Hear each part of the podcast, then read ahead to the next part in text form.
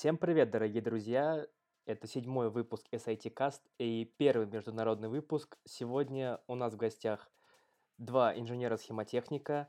Владимир из Украины. Владимир, привет. День добрый. Также Алексей из компании Valve из США. Алексей, привет. Привет. И ведущий этого выпуска Дмитрий Николаев, Николай Сладкий и Никита Пузанков. Всем привет. Йоу. И первый мой вопрос. э, Владимир, с чего все началось и как ты понял, что железки это твое? Ну, наверное, когда в 7 лет мне в руки вручили паяльник, когда я сломал ногу. Ребенок ему был гиперактивным, но, как сказать, стрела в колени заставляет посмотреть на вещи под другим углом. Отец у меня был больше с техникой также на «ты», потому решил занять дитятка, чтобы оно не маялось хоть чем-то, дал паяльник. А дальше пошло-поехало. Честно говоря, лет до 16 э, я даже не думал, что буду связываться с компьютерами. Ну, как-то обычное детство, обычные деревья, там все дела. А потом э, мне понравилось, я там н- познакомился с интернетом, кстати, тоже, ну, довольно показательно то, что ну, лет до 16 я даже не обращал внимания на интернет. Все это как бы улица, друзья, все дела. Интернет, стал иди- разбираться в программировании, интересоваться. И пошло-поехало, начали техникум, потом универ. Кстати, в универе тоже, ну, я не думал, что буду связываться с схемотехникой. Я думал, больше буду с программной частью связываться. Там, ну, бэкэнд, прочее. Ну, все эти слова, которые сейчас у всех на слуху, все эти тысячи специалистов, которые выпускают множество этих курсов месячных. Я думал, что также буду сидеть в каком-нибудь прекрасном офисе, мило кодить в HTML и радоваться жизни. Но, как оказалось, это странно, скучно и мне не подходит. А схемотехника, я вообще заканчивал Харьковский радиотехнический по специальности робот- робототехника. Ну, причем специальность выбрал, вначале была общая инженерная схемотехника, а потом уже после третьего курса шла более узкая специальность. Ну, и я выбрал робототехнику, потому что, ну, было, название понравилось. По программе я посмотрел, что они не сильно отличаются от других, и диплом будет одинаковый. Подумал, почему бы нет. И как оказалось, в итоге это сделало, ну, решающее, э, решающее м- момента в моей жизни. Потому что после универа попробовал в программировании, попробовал в разном, и внезапно оказалось, что ковыряться с железками, делать что-нибудь то, что работает прямо здесь и сейчас на руках, мне был, стало ну, гораздо интереснее, чем каким-то там непонятным кодом, какие-то сайтики просто рисовать, которые ну, можно посмотреть, но нельзя пощупать. Спасибо. Э, Алексей, а как ты понял, что работать с железками это твое и тебе это нравится? Ну я вот прям сейчас даже не знаю, что сказать. Вот он просто снял, снял все с языка. Вот просто все. Вот я не знаю, это мой брат что ли близнец. Ну в общем у меня та же самая фигня с 7 лет. Я увлекался электроникой, отец мой был радиолюбителем. Были у нас журналы радио, подшивки целые за года. Собственно, их я и читал. И делал свои поделки, пока учился в школе. Потом пошел в техникум радиоэлектронный. Там уже начинал потихонечку переобуваться, так сказать, на компьютерные технологии, то есть больше на работу с компьютером, э, с софтом. А, вот, закончив его, потом поступил в Хире, опять же, в тот же самый институт, где он учился, на кафедру РТ, а, но заканчивал я БИТ, у нас, как она называется? Защита информации кафедра такая есть. Заканчивал я БИТ, а, ну, а магистратуру заканчивал уже на а, биомедоборудование. Готовил я себя изначально не под электронику. Я понимал, что в электронике в Украине зарплаты вообще нет. Их, в принципе, не предвидится их. И я, пере, так сказать, переобулся в воздухе и стал системным администратором. Я ходил на курсы ЦИСКа, изучал системное администрирование. Мне это было очень интересно. Ну, в общем, э, в итоге поработал немного системным администратором, потом был проект менеджером веб-студии.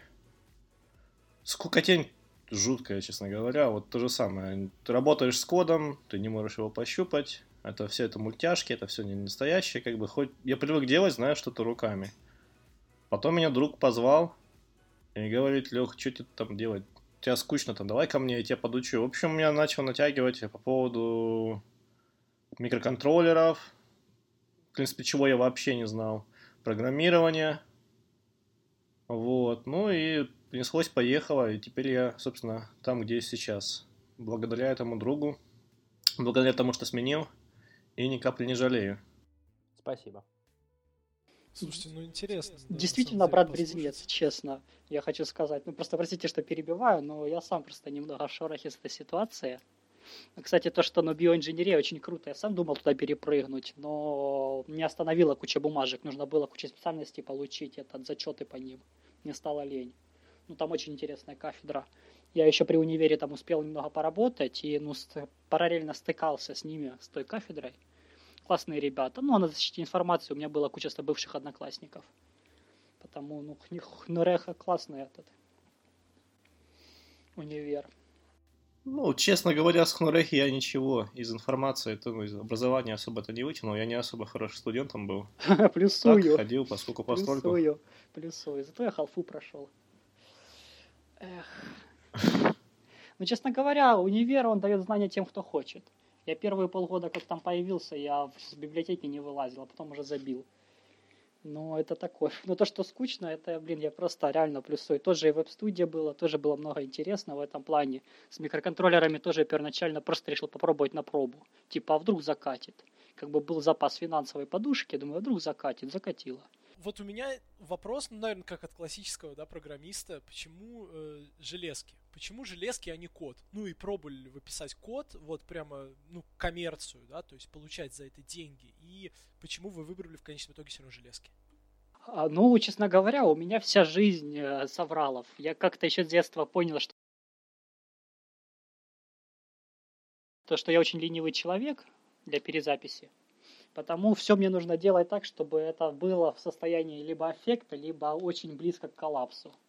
Потому с программированием я тоже знакомился не так, как там, ой, книжечки, ой, давайте нарисуем солнышко, нарисуем лучик.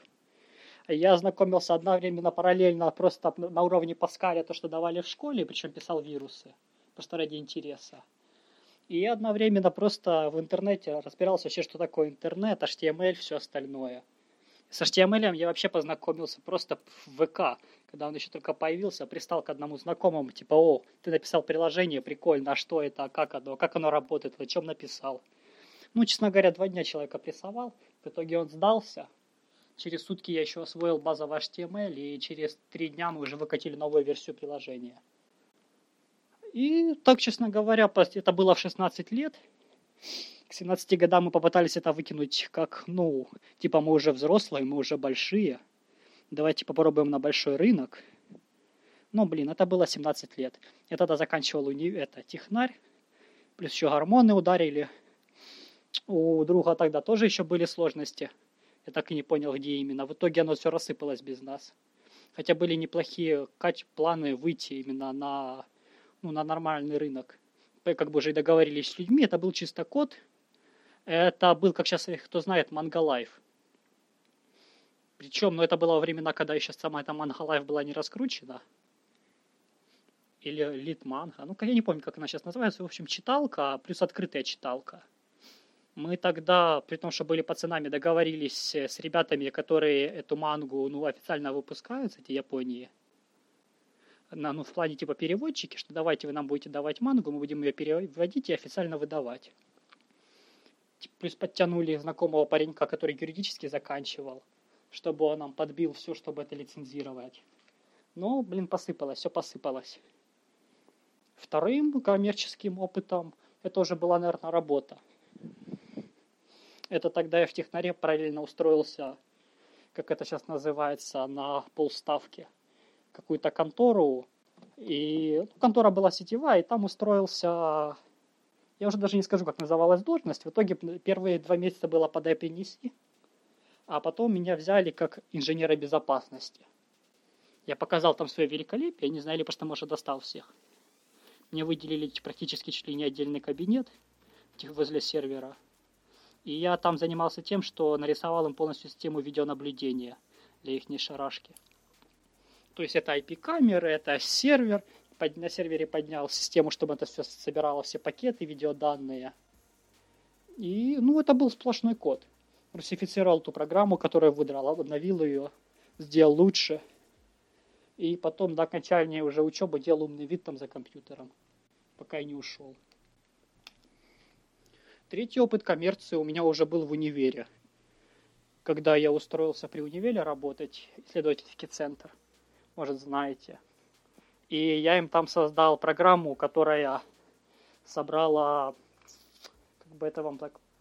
А, в общем, все радиочастоты предопределяются под определенные параметры данные, то есть разрешенные частоты. Эти разрешенные частоты тоже в определенных рамках находятся.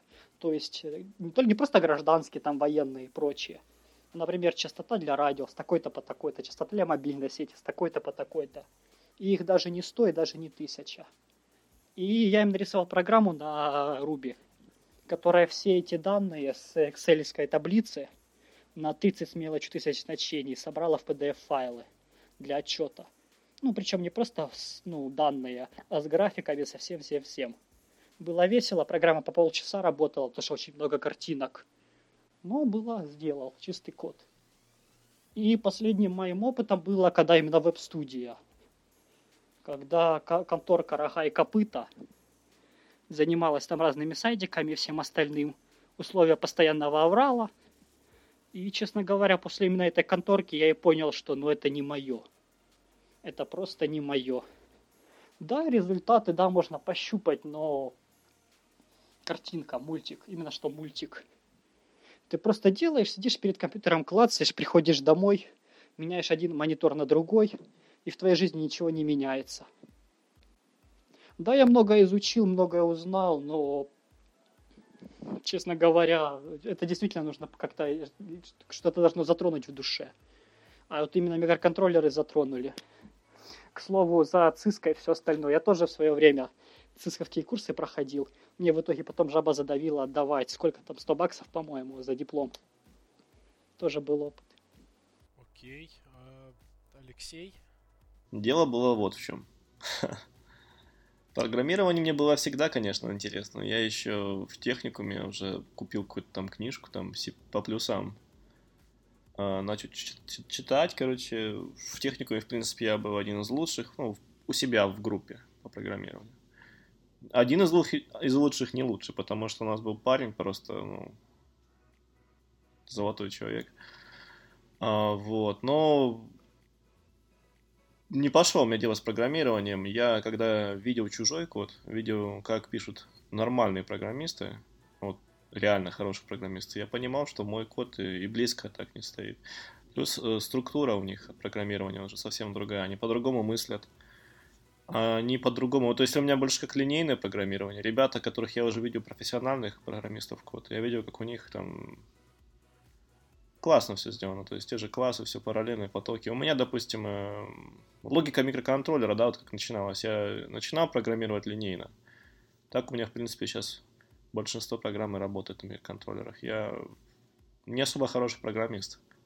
И не пытался лезть особо туда, где у меня нет особых шансов. У меня нету, как сказать, таланта в этом. У меня не самая лучшая память.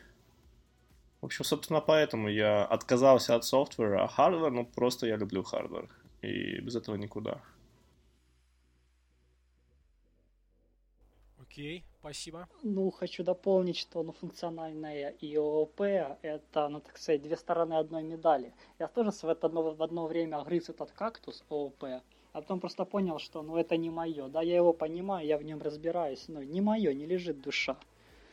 Как бы, ну, насчет того, что софт не пишется на функциональном формате линейном, я тут не согласен, потому что, ну, все драйвера, все прочее, оно тоже на нем пишется.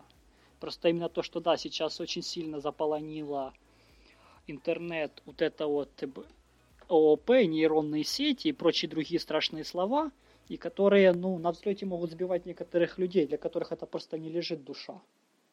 Это как, ну, знаете, в уме множить трехзначные числа, но при этом не поступить в универ, потому что ты не сдал литературу.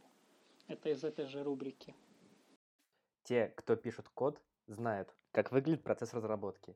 Но как выглядит процесс разработки новой железки, контроллера или чего угодно реального, не мультяшного? Владимир? Ну, если коротко, то в зависимости от сроков и финансов. Если все как всегда, то все как всегда, аврал. Как обычно аврал выглядит, так оно и выглядит. Ну, а если расширить вопрос, то, честно говоря, от программирования это ничем не отличается. Ты вначале выбираешь, если с нуля какая-то железка абсолютно, там, например, какая-то гипотетическая с нуля, ты набрасываешь сам функционал, как оно должно работать, прикидываешь, как его реализовать. Ну, тут даже банальные знания физики, как оно должно работать от этого функционала ты уже отталкиваешься и подбираешь, какие детали должны использоваться, что как комплектовать, какой микроконтроллер, как развязать порты, как сделать, расширить, там, не знаю, через регистры и все такое прочее. И только потом ты уже подходишь к самому программированию. И то не всегда, потому что, ну, к примеру, ну, микроконтроллеры вроде бы и едины, но очень много разных микроконтроллеров. Начиная от самих ну, не классов, ну, ну, давайте так скажем, начиная от архитектуры и заканчивая тем, что микроконтроллеры могут как простыми микроконтроллерами, так и плисами. Либо можно это все развязать уже на готовых чипах логики. К примеру, нам нужно реализовать какой-то драйвер, простейший USB моргания. Есть уже готовые USB драйвера, работающие по открытой шине. Можно скомплектовать из готовых комплектующих какое-то устройство, не написав ни строчки кода. Зачастую вначале делается прототип на чем-либо, то есть в железе, чтобы проверить цепи, наводки и прочее. Проверить код, протестировать, а потом уже собирается какая-то альфа-версия железки, на которой загружается код, и опять-таки все проверяется. Ну, то есть все как с обычным кодом, только в трехмерном пространстве. Значит, нужно сначала понять, что нужно, как, какие выводные данные, что он должен делать, да, и ты начинаешь просто проходить путь обратный от того, что он выводит, и рисуешь пирамиду вверх. То есть, э, как бы это объяснить? Ты начинаешь, когда, то есть, когда ты что-то разрабатываешь, да, если как бы уже делаешь, начинаешь сам процесс, ты идешь по пирамиде вниз, то есть ты берешь элемента, там, элементы, э, кидаешь их на плату, начинаешь разводку, там, э, потом собираешь, получаешь плату, начинаешь э, ПО писать, потом тестировать и так далее и тому подобное. То есть, а в, так сказать, разработке проекта все происходит наоборот. Ты должен понимать, что, как, что с него требуется, и идешь в самый верх. То есть на самом последнем этапе, да, скажем, как правило у нас, это выбор микроконтроллера. А, на этом этапе ты уже понимаешь, что тебе от него нужно, что тебе не нужно, и ты ищешь там э, бюджетный класс, если тебе там скорость там или что-то еще не очень важна, или, или наоборот дорогой. Процесс довольно простой, он написан везде в учебниках, ничего такого сложного нет. Опять же, все зависит от задачи. Конкретно бы конкретный бы случай разобрать было бы намного проще, чем просто писать в теории. В теории я рассказываю, это просто строится пирамида. И все. По, по сути, подходишь к э, доске и начинаешь рисовать.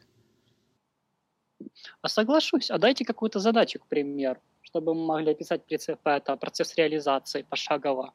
Слушайте, ну давайте. Давайте, давайте попробуем. Но только как это должно выглядеть? Вот мы не особо просто представляем. Какую задачу дать? Давайте я ворвусь. Смотрите, вот э, такая ситуация. Я молодой садовод, у меня куча цветов, и я хочу сделать себе все по автомату. Да, соответственно, я готов заплатить деньги не чтобы вы мне там набрали уже чего-то готового и попытались скомпоновать, да, а чтобы придумали что-то свое, да, может быть, какое-то не серийное производство, а кастомное, вот, то есть вот в бюджете не ограниченное. Вот такая задача. Ну, как правило, когда ты что-то делаешь в прототипной версии, это выходит намного дороже, чем серийная. То есть э, плюсую. Но я очень богатый и очень э, и, и не одержимый... очень умный. Я очень богатый и не очень умный. Не очень умный и одержимый садоводством. Я могу описать эту ситуацию. Если очень богатый и не очень умный, рисуется волшебная калькуляция, делаются нереальные сроки. Потом это все красиво делается магией просто ловкостью рук, показывая, как мы, какие мы трудолюбивы, как много мы вкладываемся в ваши деньги, что вы платите. И в итоге это все запечатывается в какой-то фирменный корпус, в котором будут уже готовые детали, купленные на Алиэкспрессе. Вот и вся магия, честно вам скажу. Если очень богатый, но не очень умный. А если, ну вот именно в плане садоводства, ну, моя самая первая мысль была сразу сказать, что готовая комплектующая – это типовая задача, очень много вариантов реализации под любой кошелек. Интеграция с чем угодно, то есть просто поставить четкое ТЗ, какие растения, какой полив, какая нагрузка, какой температурный режим, что нужно снимать данные какие. И потом от этого же отталкиваться и собрать из готовых модулей. Если же разрабатывать с нуля, ну, опять-таки, адекватное ТЗ, ну, вот на глаз, например, если садоводство, цветочки, помидорки, хорошо, балкон с помидорками – нам минимум нужна влажность, температура, ну и свет. Может еще направление света записать. То есть тут хватит любого, любого микроконтроллера. Я в последнее время полюбил ST, этот ESP. Как раз таки и Wi-Fi, и Bluetooth, интеграция с чем угодно. И довольно не, небольшой он, и неприхотливый, и дешевый, главное. Самое важное. И уже на базе него развести. Сделать все датчики, свести в один микроконтроллер не проблема. Полив вывести можно через регистр сдвиговый. Платка в итоге будет, ну, два спичных коробка. Там же развести питание, понадобится внешне только какой-то блок питания, чтобы 220 вывести на сам, сам мозг. Ну, если еще понадобится автономия, тоже это обсудить. Но в целом соглашусь с тем, что проект выйдет раз в пять дороже, чем закупать его с готовых деталей. И это только альфа. Альфа, которая будет страшная, некрасивая, местами на висячем монтаже. Никит, у меня на столе передо мной вот здесь лежит микробит. Я тебе его одолжу, и я думаю, мы польем все твои цветы на балконе, которые нужно тебе полить. Спасибо, ребят. Так, я готов тоже, наверное, ответить на этот вопрос. Давай, давай. Так как у меня довольно большой опыт, э, я работал в промышленности, естественно, я бы... Когда ты что-то делаешь, после тебя это должно, было быть, должно быть ремонтопригодное. Если же это сделать на микроконтроллерах, это будет, знаешь, то есть только ты сможешь обслуживать, только ты сможешь ремонтировать, и это будет на коленке сделано. Как правило, я на заводах работал, я поставил бы просто PLK, это программируемый контроллер промышленный, поставил бы исполнительное устройство, все промышленное, все по модбасу соединил, и оно бы работало безотказно. Тем более, что есть уже такие системы готовые. Ну, имеется в виду, программу уже все можно найти. PLK программируется элементарно просто, потому что это промышленные вещи, они должны быть простыми, они должны быть надежными. И в случае чего я задаю заказ, через год приходит э, новый человек, который займется обслуживанием или доработкой системы, если меня не будет уже к тому времени, или заказчик не захочет вести со мной дело. Он может взять спокойно эту систему, продолжить с ней работать. Она будет а, ремонтопригодная, обновляемая, то есть с ней можно делать все, что захочешь. И в итоге она выйдет дешевле, чем и если бы разрабатывалось бы все на колене с нуля на микроконтроллере. И надежнее это самое главное. Извиняюсь, тогда такой вопрос вот для несведущих. А чем отличается микроконтроллер от ТЛК? Ну, PLK это уже у тебя готовые, так сказать, представь себе коробку такую, да, большую пластиковую, которая ставится на один рейку, где уже есть а, винты, куда ты вставляешь провода, которые уже сразу делают все, что тебе нужно. Ты там включает, выключает эту рулюху. По этому входу ты можешь подать, по, подключить там датчик влаги, поэтому датчик света. У тебя уже все есть. Грубо говоря, это просто готов, готовая коробка со всем внутри, и может быть даже с экраном, если там возьмешь какую-то более навороченную версию. Микроконтроллер – это всего лишь навсего одна микросхема. Не более того. Она, она ничего не умеет, она ничего не знает. В принципе, паука тоже ничего не умеет, но пока ты не скажешь ему, что ему делать. Но микроконтроллер это, ну это серьезно, это просто запчасть. А PLK это уже готовая система. Отвечу понятнее. Знаете, что такое малина, Orange Pi? Знакомы с таким микро-ПК? Да, конечно. Вот О. у меня как раз на столе микробит лежит сейчас. Вот. Вот, вот. Вот считайте, что это ваш, это то, то же самое, только еще в красивом корпусе и сделанное четко под задачу. Как, как внешне, э, такой как температура, влага, все остальное на водке. Так и так, чтобы установка под диврейку, напряжение от 12 до 24 и прочего. То есть четкая структура под задачу в определенном корпусе уже форм-факторе готовом. Спасибо. Ну, как большое. правило, покупается коробка, там с динреечки, и туда ставится источник питания, ПЛК, Modbus, там, не знаю, контроллеры, там, все-все-все-все-все-все внутри. То есть, по сути, ты получаешь законченное решение в одной коробке.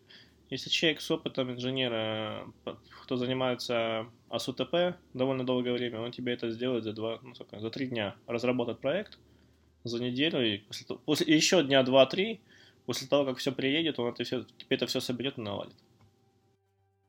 Ну, то есть это как лего, только для взрослых. Для очень взрослых. Это промышленная все-таки вещь, и надежность там самая максимум.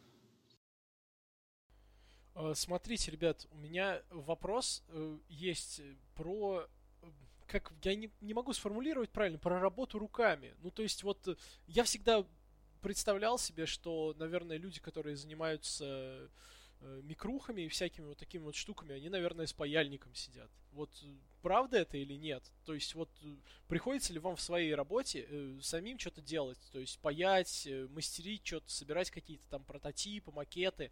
Или все это э, сводится к тому, как э, работают современные инженеры-проектировщики? То есть мы берем там, делаем электронную модель, документацию пишем, а производство это уже у вас либо автоматизировано, либо это отдельные какие-то отделы и отдельные люди?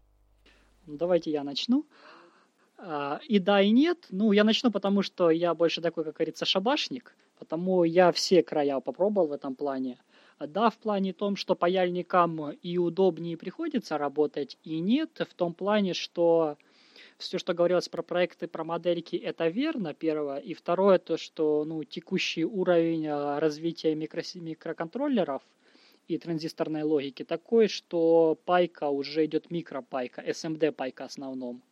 И эта пайка производится через шаблоны печкой. Если проще, просто на текстолит на плату наносятся дорожки, потом наносится такая ш... маска с вырезами.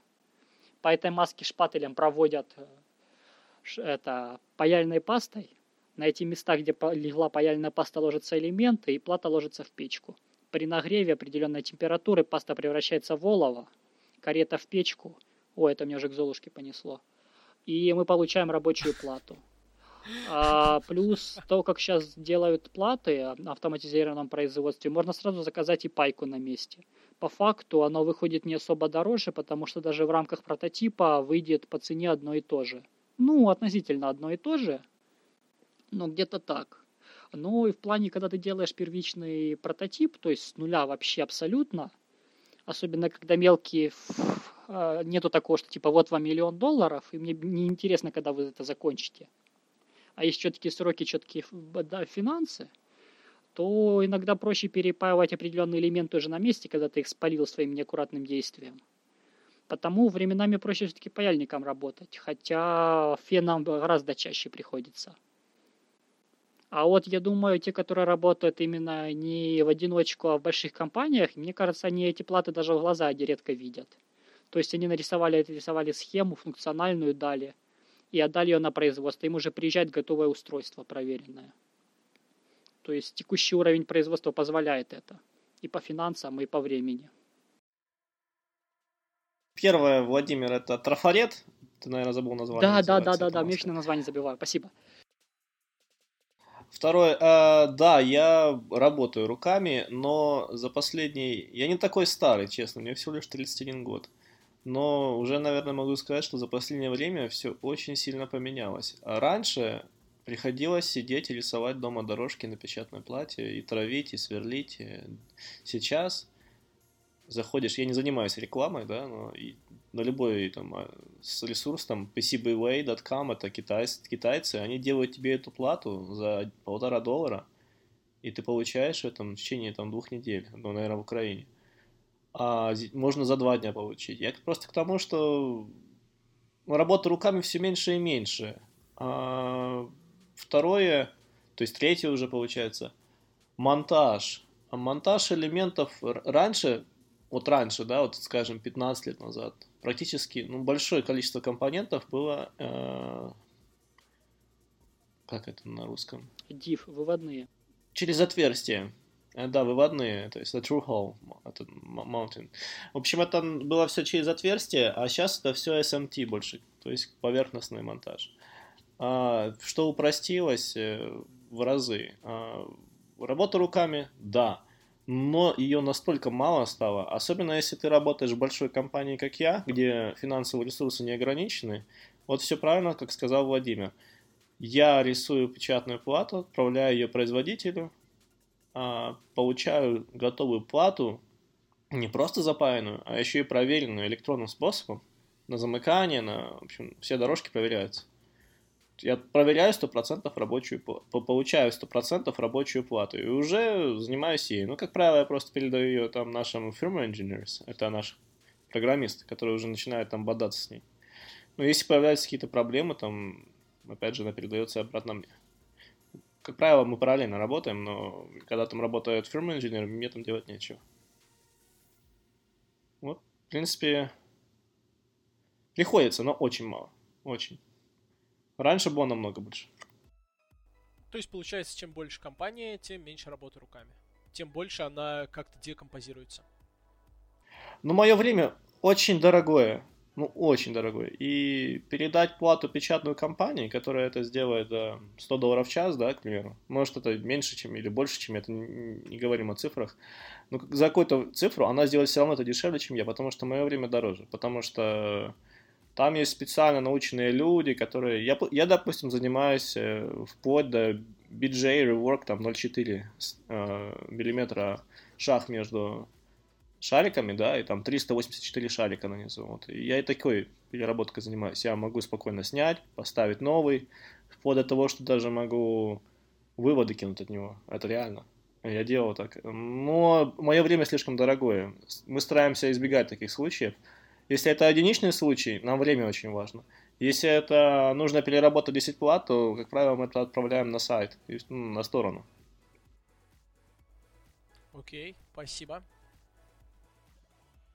Ну и следующий вопрос. Понятно, что чтобы называться инженером-схемотехником, необходимо разбираться в устройстве э, плат.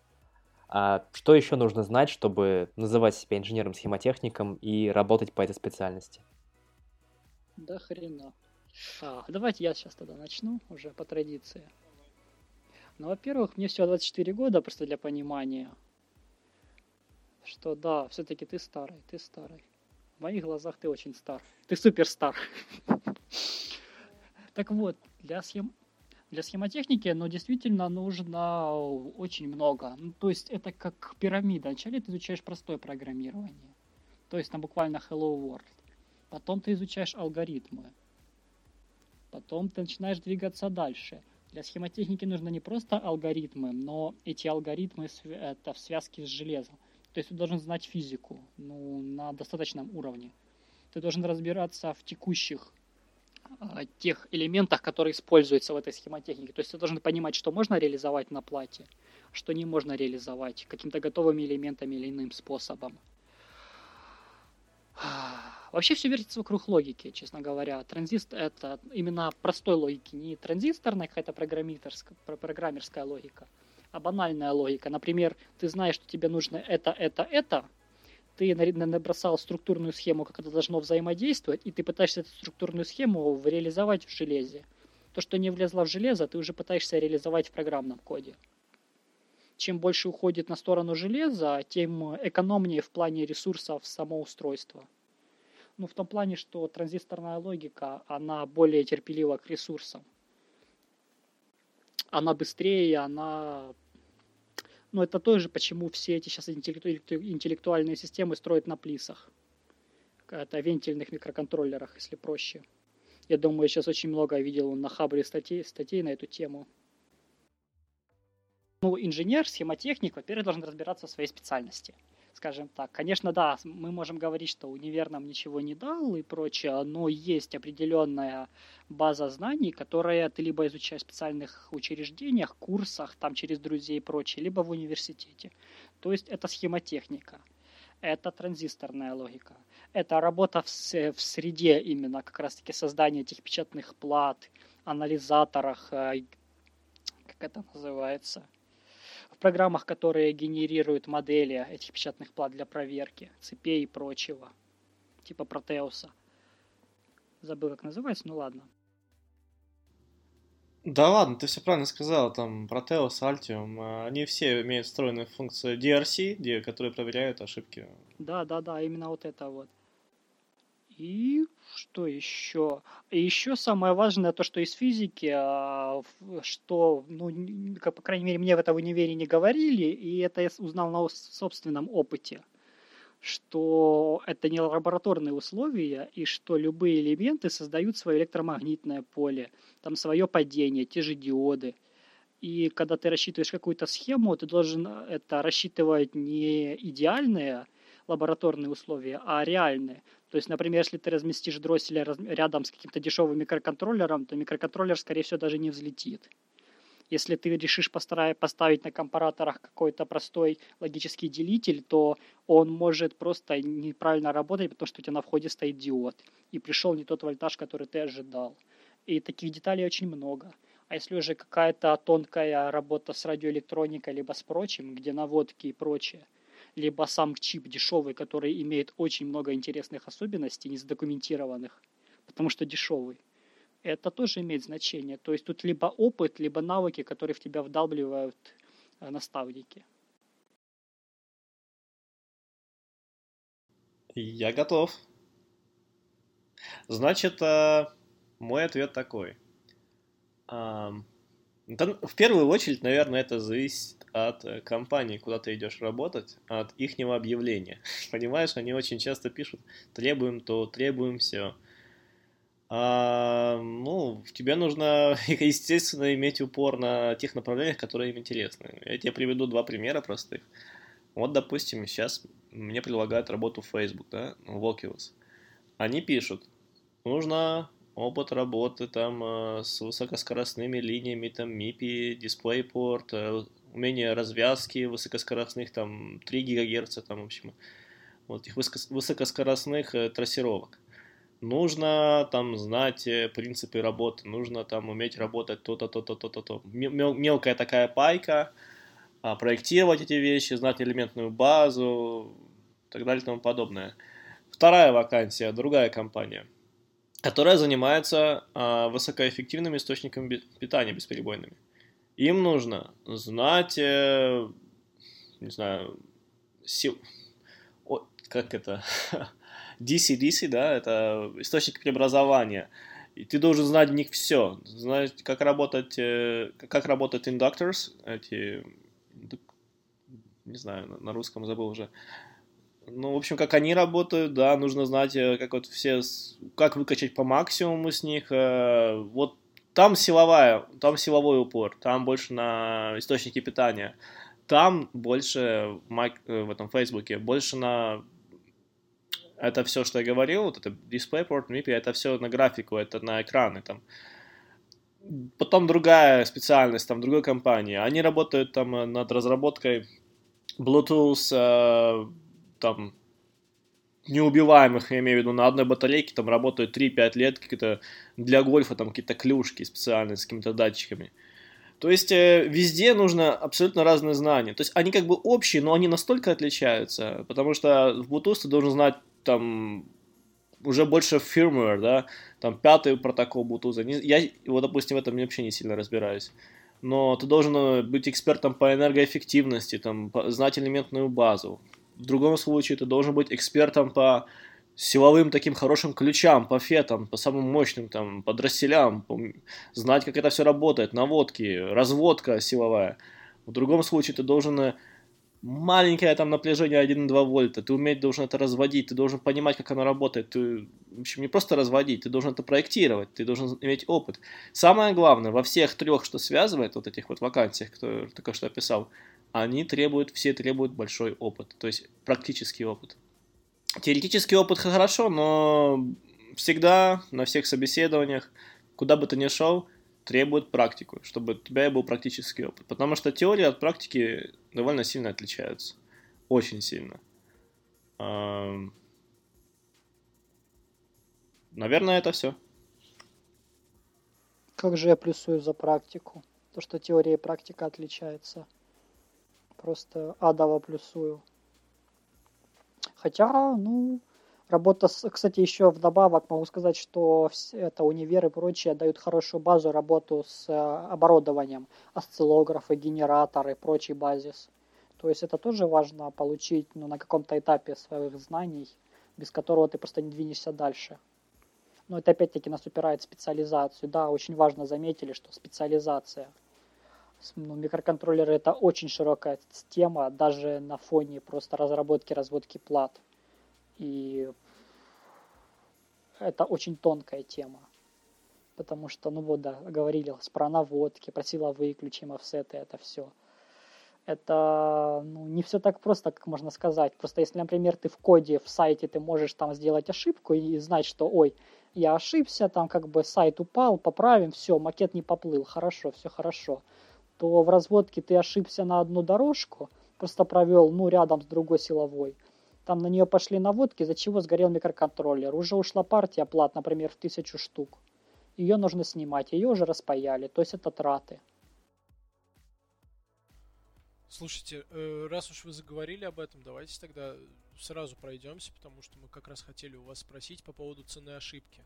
То есть, вот как ты сказал как раз, да, там, если где-то мы можем там нафакапить, например, в нашем коде, у нас там просто что-то не заведется, не знаю, там, если это фронтенд, там не заработает какая-нибудь форма обратной связи, если это бэкенд, то что-нибудь там у нас э, данные какие-нибудь не те придут, например, или что-нибудь такое.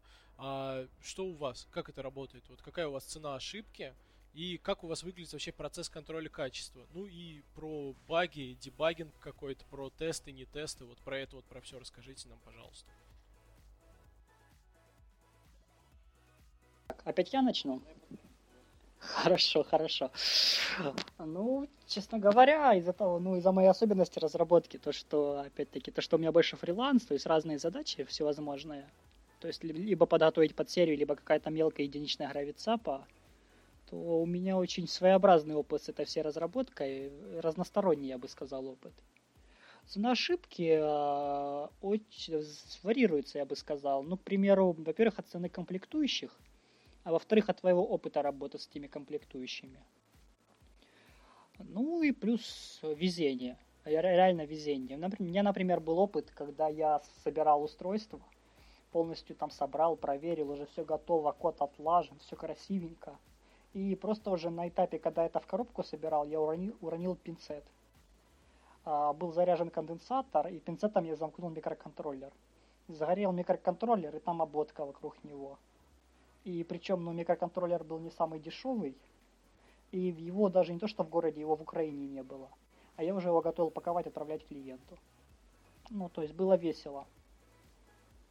Потому, ну, цена ошибки тут очень велика в плане профессионализма, если можно так выразиться. То есть э, очень много этапов, на которых может возникнуть ошибка. Самая первая ошибка на алгоритмическом этапе, когда ты только разрабатываешь сам алгоритм.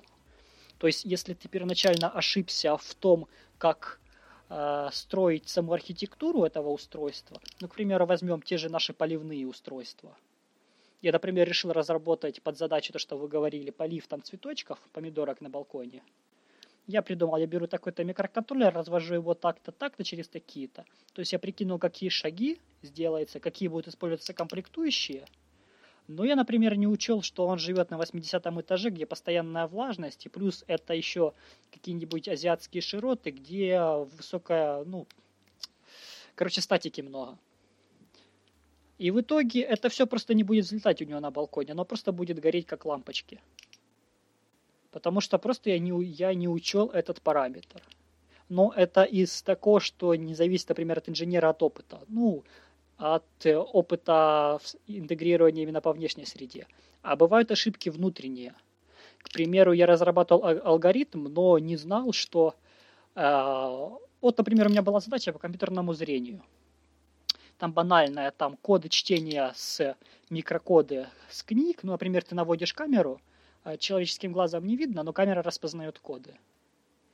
И проблема была в том, что даже с оптикой кадр, чтобы без это зависания оно обрабатывало, нужно либо скидывать на внешний какой-то буфер и с него уже забирать, либо обработать самим микроконтроллером. Э, из-за ограничений по размеру, микро, ну, те микроконтроллеры, которые могли использоваться, либо слишком дорогие, либо они не влазили в форм-фактор с обвязкой.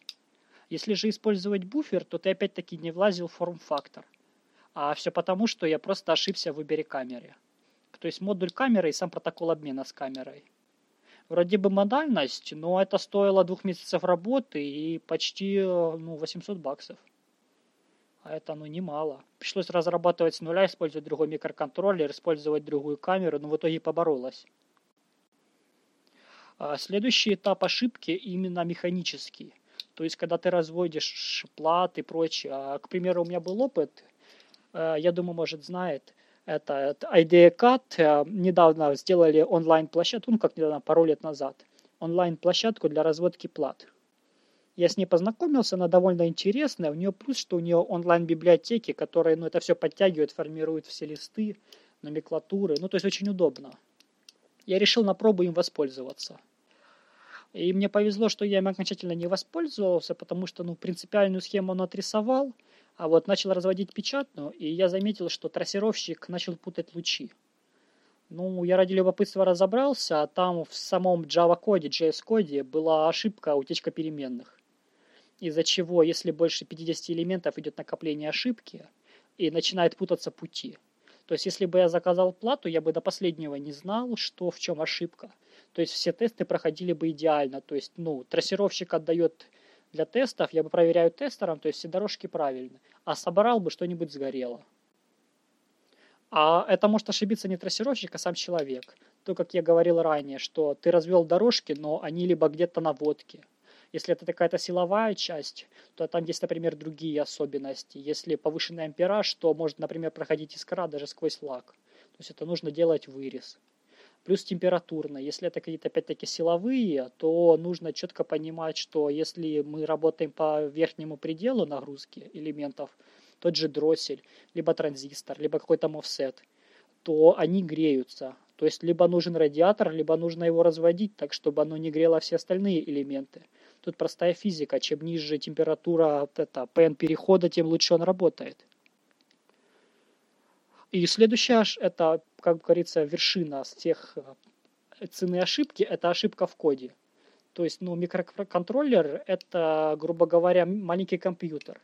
Это и процессор, и кэш, и обработка этих команд. То есть мы должны очень четко тасовать все эти команды на уровне ядра, чтобы они не зависали, чтобы они обрабатывались и не вызывали э, перегрузок. Причем перегрузок не только в плане, например, если мы делаем какое-то экономное устройство, то мы должны э, сделать команды так, чтобы они не нагружали процессор, то есть чтобы не тратила сильно батарейка. В перерывах между обработкой мы должны сделать, чтобы устройство уходило в режим сна. Если это какое-то аналитическое устройство, то мы должны очень четко вписаться в такты процессора, то есть чтобы не, сам процессор не зависал. Э, накопление памяти – а плюс еще немаловажная работа с самой памятью, энергозависимая, энергонезависимая. Как известно, энергонезависимая, она имеет свойство выгорать. Ну, то есть, чем чаще мы обращаемся к ячейке, тем нестабильнее она становится. А энергозависимая в этом плане краски больше подходит, почему на ней делают оперативки. Для микроконтроллеров есть как встроенная своя оперативная память, ну не у всех. А, так можно подключить и внешнюю, к ней уже обращаться. То есть это тоже немаловажно. К примеру, мы можем реализовать задачу, используя только внутренние, это, внутреннюю архитектуру процессора самого микроконтроллера, но при этом она будет работать не оптимально. К примеру, за два месяца активного использования просто сам микроконтроллер будет начнет работать со сбоями, перегреваться. Но, но если мы разведем память внешнюю для работы, например, с оперативной, то есть у него будет запас уже, он не будет виснуть. И частота кода ну, тут зависит не только от уровня интерпретации. Но все мы знаем, что сами микроконтроллеры работают с этими байт-кодами. То есть мы можем его либо сделать на уровне ядра ассемблер, либо писать уже на C, который будет через переводиться в бинарник, чтобы записать прошивку. Сейчас я вон видел, делают уже через какие-то питон коды, ну, Я не сильно понимаю язык, где все зависит от табуляции. И потому, ну, честно говоря, программная ошибка это вершина то, что еще можно исправить. То есть, да, ты можешь ошибиться в коде, но что-то спалить это только если ты очень будешь неосторожен. Перегрузишь процессор, либо ты, это какой-то микроконтроллер управления силовым питанием, и ты замкнешь не ту цепь. И то есть оно замкнет не то, и что-то сгорит. А вот ошибки, что ниже у программного уровня, они уже, ну то есть ты не можешь их исправить на полпути. Если ты ошибся в трассировке, ты уже не перерисуешь плату. То есть это только заказывать заново. Ты, ты не, ну, то есть уже все, текстолит испорчен, заказ уже за него деньги заплачены.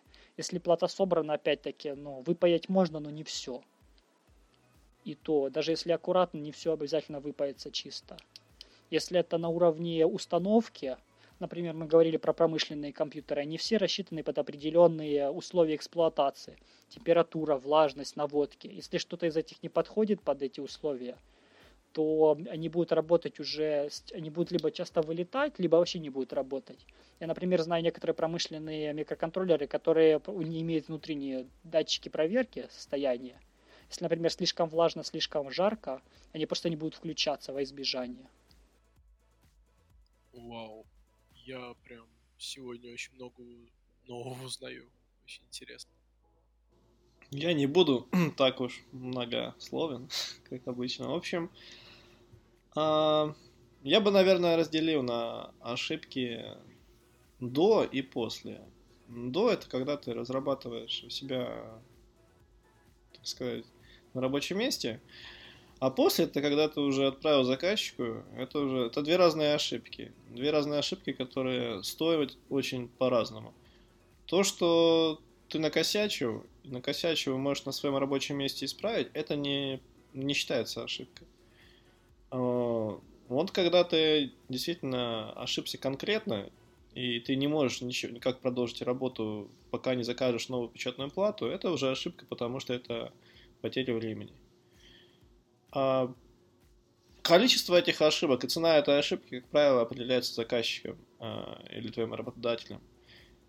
А, если он... У меня был такой случай, я в Нью-Йорке работал, заказчика не особо приближенный к массовому усиленному производству, к большим объемам продаж, он говорил, что давай сейчас вот делай, делай, делай, сейчас будем продавать. Я говорю, в смысле? Ну вот сейчас вот закончишь, и вот сколько там, неделя на тестирование, будем продавать.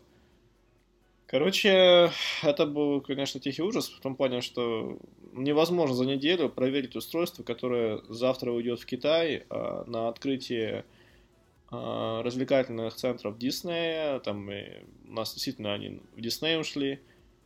А, на Бродвей шоус. И это довольно ответственная вещь. Я разрабатывал там э, оборудование для DMX, для освещения. И если где-то начинает ошибка появляться, э, оно либо все начнет блымать, мерцать, э, либо начнут происходить не из, как сказать, а, даже не знаю, сдвиг, сдвинуться цвет может, и там просто людям глаза, ну, оно просто повыедает. Не в том плане, что повыедает от, от яркости, а потому что оно не будет с, сходиться со сценой, которая должна быть. В общем, а, это очень неправильный подход был. К счастью, ошибок было минимум, но все равно они были. И, к счастью, их не было на... пока не обнаружили в Диснее, пока не обнаружили в Бродвей шоус но все равно это очень опасно. Это вот здесь ошибку допустить это очень легко. И э, чтобы ошибки это не было, чтобы цена была минимальная, нужно проводить максимальное тестирование. Вот если я сейчас работаю в Valve, мы продукт уже делаем 22-ю версию печатной платы главной. 22-ю версию, только вдумайся. И мы еще очень далеко, далеки от массового производства. Мы занимаемся сертификацией, точнее мы ее прошли где-то месяца два назад. И мы все равно продолжаем работать. И мы еще будем полгода работать, год, неважно. В общем, мы, мы еще не скоро выпустим массовый продукт, но мы будем его тестировать. И тестирование это не в пределах двух человек. Мы отправляем его разработчикам игр. Это 800, примерно, тысячу комплектов. Мы сами его тестируем каждый день, прежде чем отправить разработчикам игр. тестирование это самое такое длинное, ну не то чтобы длинное, в зависимости от продукта, но это очень ответственное, чтобы избежать максимальное количество ошибок. Чтобы ошибок желательно вообще никаких не было.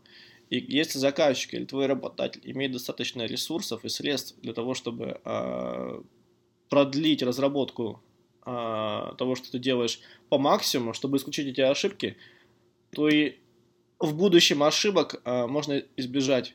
Дело в том, что хорошо, когда ты работаешь на какую-то филькиную контору, да, и ты что-то делаешь, ты ошибся, ты продал, к тебе пришли, ты закрыл фирму, тебя нет. Это хорошо. Но когда ты большая компания, типа Microsoft или Facebook, или, не знаю, HTC, ты не имеешь права на ошибку. Максимальная ошибку, которую ты можешь сделать, это может быть какая-то software, которую ты можешь удаленно обновить. Это максимум. Если ты сделал hardware ошибку, это называется уже, это рекламация, это сдается все. Это вы можете слышать, да, вот по всему миру, иногда машины отзывают, типа там Toyota отзывает там 400 тысяч машин, потому что там обнаружили брак. У одной или двух машин обнаружили брак, понимаешь ли, с э, ножкой тормоза, да, там. И они отозвут всю партию. Вот так, это очень дорого. И я сейчас так работаю в большой компании, я скажу, что цена ошибки. Я не имею права на ошибку. Если мы к счастью, у нас очень много, и у нас есть люди, которые тестируют. Мы сами это тестируем, наш продукт. Но у нас есть время, мы можем быть спокойны, потому что прежде чем выпускать продукт, мы реально его, так сказать, во все, и в гриву, и в хвост, мы полностью его тестируем. При разных условиях. У нас есть камеры для тестирования на температуру, которой мы подключаем датчики, мы запускаем его на полную работу. Мы даем ему там температуру там до плюс 110, да, там, или сколько там положено. У нас есть э, камеры, бора камеры, под дав... мы играемся с давлением, мы тестируем в с влажностью. Это все очень, э, как бы, долгий процесс. И, как я уже сказал, все зависит от э, скупости заказчика или твоего работодателя. Большая компания, шансов меньше на ошибку. Маленькая компания, шансы огромные. Спасибо. Ну и, собственно, Алексей, я теперь тебе помочу немного про твою большую компанию. Вот. а, Про третий эпизод не буду спрашивать. Вот. Больше буду спрашивать именно про работу Valve. А, Ну, как вот для нас, для тех, кто нас снаружи на это смотрит. Есть а, крупная компания, у которой при этом, насколько я знаю, достаточно плоская структура, да, то есть э, иерархия сотрудников, есть вот Гейб, да, а, и в целом все остальные люди на примерно одном и том же уровне. Вот, расскажи, так ли это на самом деле, и если это так, то ну, чем отличается от твоих предыдущих э, мест работы? Ну, здесь действительно как бы на бумаге все так, э, по факту нет. Иерархия есть, ее придерживаются. Есть такой сайт Glassdoor. Люди, которые бывшие работники Valve, они увольняются, они могут открывать рот и говорить все, что хотят. Потому что они как бы уволились, либо их уволили. Они могут реально, то есть, если кому интересно, можете почти зайти на Glassdoor и прочитать про Valve, чтобы узнать реальную иерархию. Она немного зависит от того, куда ты попадешь, в какую команду ты попадешь. И в какой-то команде действительно все так, нету как бы начальства. В какой-то команде начальство есть, э, есть хотя бы ответственный за проект. А, компания у нас не такая большая, всего 400 человек, с контракторами где-то 500, наверное.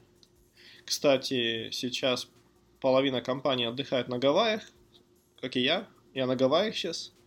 И здесь в гостинице половина компании находится с сотрудниками, то есть с семьями, с детьми, кто компания все оплачивает. Приятно. Гей, Гейба Ньюла я лично знаю, как бы мы с ним просидели два года вместе, вот, э, не знаю, наверное, в двух-трех метрах друг от друга. И вот э, переезжали в новый офис, сейчас опять будем сидеть вместе, как бы. Как сказать, я его знаю. Я один раз с ним общался, и он не сильно любит поговорить, как бы. А, ну, такой. Мне нравится, что а, в компании в этой можно со всеми заговорить, со всеми, с кем хочешь. Хочешь с Гейбом, хочешь с кем угодно. Для этого, да, иерархия тут такая, что ты можешь... Если у тебя есть хорошая идея, к сожалению, у меня сейчас вакуум идей хороших, то ты можешь найти человека, который может тебе с этим помочь. Пойти там в отдел, да, не знаю, в доты, да, там кому-то, кто там рисует персонажей, и сказать ему, блин, у меня есть такая идея, давай этот нарисуем. Такой, такой, блин, действительно идея хорошая, а давай попробуем. Или же у тебя есть какая-то идея, я там придумал какие-то новые контроллеры, там, вот я новую форму такую хочу попробовать. Типа, ты идешь, а, VR, да, отдел, да, вот на, на 14 этаж, там, и общаешься там с определенными людьми. Они такие, блин, натуре, давай, попробуй, чё? Ну а чё, ничем не рискуешь. То есть ты можешь пойти куда угодно и заговорить с кем угодно, при этом никто не задерет нос и скажет, типа, ты кто такой, типа, я тут директор, да, а ты, типа, никто. То же самое можно подойти к тому же Гейбу Ньюу, да, и поговорить с ним, если у тебя что-то интересное действительно есть. Ну, не просто какая-то херня, типа, знаешь, позадалбывать его. А, такая вот иерархия, что ты можешь, у тебя есть возможность. У тебя, вот, говорят, Америка страна возможностей, так эта компания это особенная возможность, потому что ты можешь подойти к кому угодно. У нас в компании работает очень много людей, мировой, ну, таких мировых личностей, их весь мир знает. Э, я уже не знаю, у меня тут мой друг перезнакомил уже с многими из них, пока мы на Гавайях мы общаемся, он такой свежий потом говорит, знаешь, типа, а этот чувак, типа, он вообще-то очень мировой известный чувак, вот везде показывает. Он такой, да ладно, ну. И, и ты можешь со всеми заговорить. Здесь очень такая вот большая доступность. У тебя возможности стать кем угодно, сделать что угодно, только если у тебя есть хорошая идея. Вот. Вот что Valve. Valve, это, в принципе, Америка. Если ты пойдешь в Microsoft, там вот это там индусы не работают, знаешь, там в натуре как по кастам все разделение. В общем, высоко не прыгнешь. Ну вот я тоже слышал про то, что Valve ты можешь, э, соответственно, взять, продумать какую-то идею, попробовать организовать проект, э, грубо говоря, внутри компании набрать ком- команду, да, тех, кто в тебя поверит, да, как-то пробить э, финансирование и, собственно, сделать этот проект. То есть на самом деле это так или все-таки есть какие-то проектные менеджеры? Все именно так, да? Да. Супер. Ну, это прям очень клево. Тогда такой вопрос моей, то есть а, вот про вход в компанию, да, то есть а, понятное дело, что если компания 400 человек, при этом сама по себе она мирового уровня, то порог входа очень высокий, и, насколько я знаю, то есть для тех, кто все-таки попал, все условия, там, начиная от э, хендбука, в котором расписано от и до все про компанию, про то, как э, с кем наладить контакт, ну, про все такие гласные негласные правила. Вот. Но в целом, то есть, э, как возможно туда попасть, да, кем нужно быть, да, какой опыт приблизительно там в уровне э, иметь, э, да, и, соответственно, что ценится в компании при подборе новых кандидатов. Я вижу, ты подготовился. Handbook. Вот это вот слово, знаешь, когда я пришел в компанию, вот, вот у нас действительно есть handbook, и очень популярен. Он даже есть на ресурсах интернета, его кто-то зааплодил. Это внутренняя да, я вот его читал есть, как э, раз. Вот она, да, ты так сказал, я просто впилась. Это первое, что когда пришел на работу, как бы никто меня не заставлял читать, но я помню, что она была там в Вики. У нас есть внутренний сайт, и там прикольные такие мультяшки нарисованы. А... Да, значит, э, ну, говорят как. Я пытался сюда свою жену устроить. Она у меня очень, очень умная девушка. Бывшая жена, мы уже развелись. А не получилось. Хотя она мега умная даже для своей компании, она очень действительно умная. Я не, не, ну не потому, что, знаешь, каждый хвалит свое болото. Ну, я чисто холодным умом говорю, реально она крутая. Но ее не взяли. А, как мне объяснили, мы берем только лучших из лучших. И действительно, если ты посмотришь, кто у нас тут работает, э, люди реально лучшие из лучших. Там э, мы берем, у нас там один парень работает, он с Oculus пришел, один парень там а, с HoloLens, Microsoft. Причем не обычные просто какие-то там пешки, а люди, которые профессионально занимались конкретным направлением. Они были именно лидеры в своей области. У нас лучшие из лучших, и попасть сюда очень тяжело, потому что э, здесь очень, как правило, даже больше всего ценится твое, не твое образование, а твой практический опыт работы и еще больше твой социальный опыт работы. То есть ты желательно должен иметь свой YouTube канал, где ты там или сайт, где ты реализовал свои проекты, где ты всю жизнь в электронике или в программировании, вот там, ой, чуваки, я там, меня там зовут Дэвид, они такие, да мы знаем, кто ты такой, знаешь, мы на твой YouTube канал смотрим, ты приходишь на собеседование, тебя уже все знают. То есть э, это большой, жирный, огромнейший плюс, и предпочитают таких людей брать, которые уже известные были, как бы, которые, знаешь, с газет не сходят. Э, их То есть имена. нужно быть очень э, профессионалом, при этом желательно не стесняться свой профессионализм доказывать именно в плане популярности на каких-то ресурсах, тусовках и так далее, да?